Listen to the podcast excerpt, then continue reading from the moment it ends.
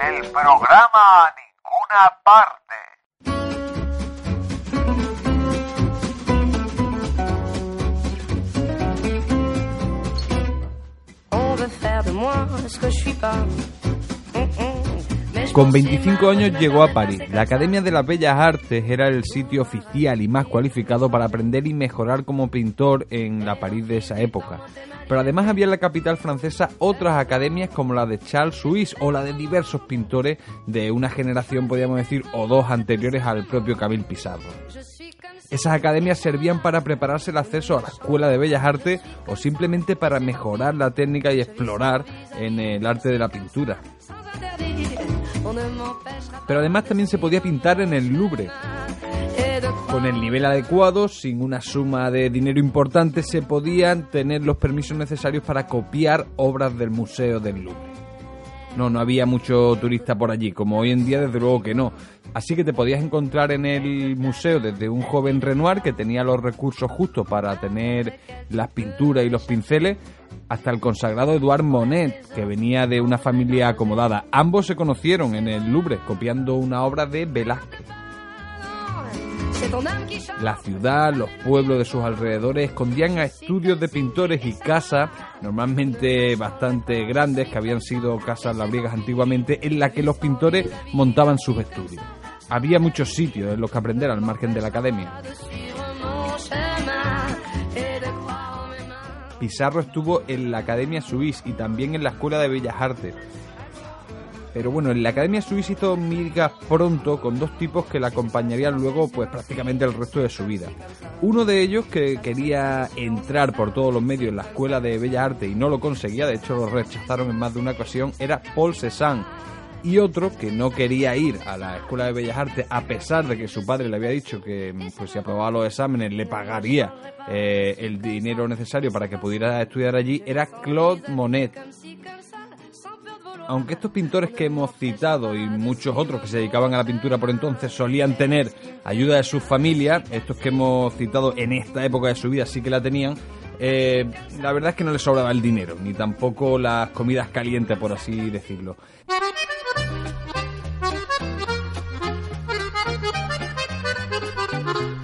Era común que se movieran hacia pueblos del exterior, donde no solo vivir más barato, sino donde también explorar nuevos paisajes y nuevas inspiraciones. También era frecuente que compraran las pinturas al mismo proveedor, eh, ya que este hombre aceptaba el pago de, de los utensilios para pintar con cuadros y obras de los artistas y también era bastante frecuente que estuvieran muy pendientes de los cuadros que se elegían para ser expuestos en el Salón de Arte que dependía de la Escuela Oficial de Bellas Artes. Esto era una exposición que se celebraba anual o bianualmente, en función de cómo quisiera la academia organizarla, y que servía como referente en cuanto al arte para la élite social de la época, para los que se gastaban dinero en arte en tiempos de Napoleón III. Resulta que en el Salón de 1862 las obras de Cézanne volvieron a quedarse fuera de la muestra que participaba en el Salón. Esta vez se quedaron fuera junto a algunas de Pizarro, además de otros artistas. Pizarro en años anteriores ya había colado algún que otro cuadro en este salón oficial, pero también había tenido que ver cómo los ponían en los sitios más altos de la sala de exposiciones, por los que no se veían del todo bien. En cualquier caso, ellos y prácticamente todos los pintores, pero ellos por estar empezando en sus carreras necesitaban exponer.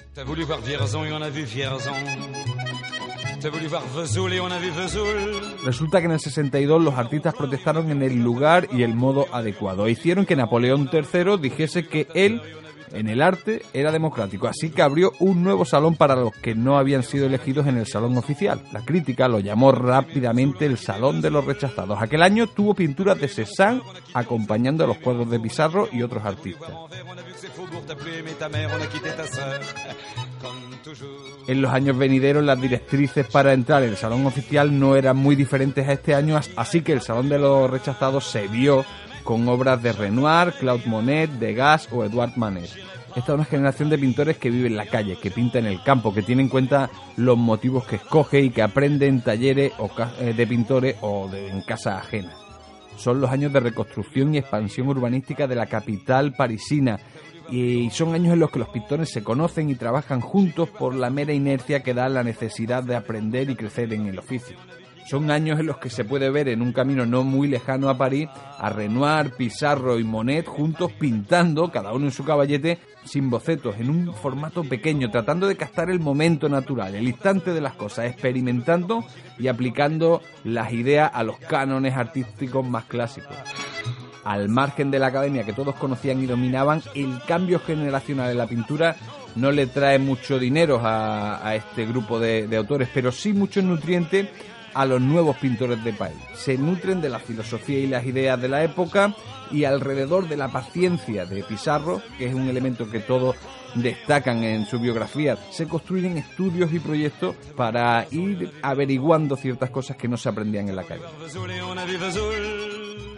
es maravilloso. Esto es lo que veo en el arte de esa asombrosa gente. Nada que salte a los ojos. Una calma, una grandeza, una unidad extraordinaria y un brillo más bien suave.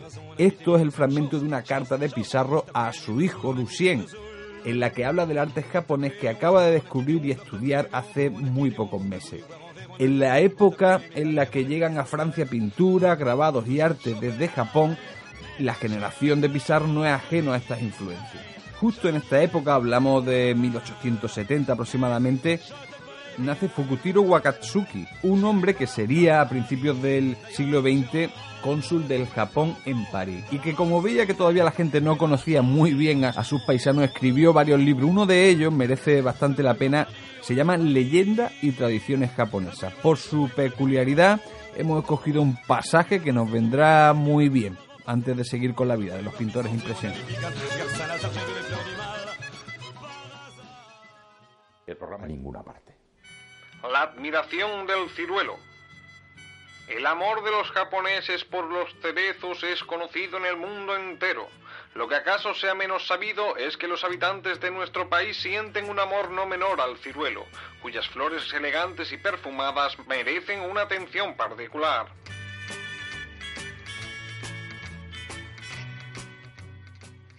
Esta preferencia obedece a razones de carácter simbólico. Las flores del ciruelo se adelantan a todas las demás. Aparecen inmediatamente después de que el árbol ha pasado valiente por los rigores del invierno. El ciruelo es eh, reverenciado sobre todo por los Furyujin, que así llamamos a los hombres de gusto delicado y a los poetas esos que ponen las alegrías del espíritu por encima de todas las demás y las buscan en la contemplación de las bellezas naturales. En el Japón, la flor del ciruelo es considerada incluso como más aristocrática que la flor del cerezo.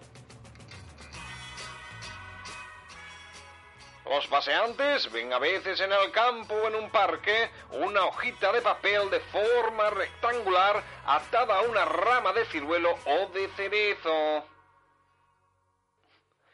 Este papel lleva un aikai o un waka. Es el tanyaku. Los poetas lo usan para escribir sus poemas. En el Japón, el arte de los pintores y de los dibujantes se pliega a ciertas costumbres que rigen la composición de sus obras. Así, cuando se representa determinada planta, hay que representar en el mismo cuadro determinado animal. Si, por ejemplo, se figura un bambú, habrá que completar esta figura con la de un tigre o un gorrión. El pino tiene como complemento una cigüeña. El ciruelo exige que se represente a su lado al ruiseñor, que canta en primavera con voz maravillosa. Del libro Tradiciones japonesas. Fukujiro Wakatsuki.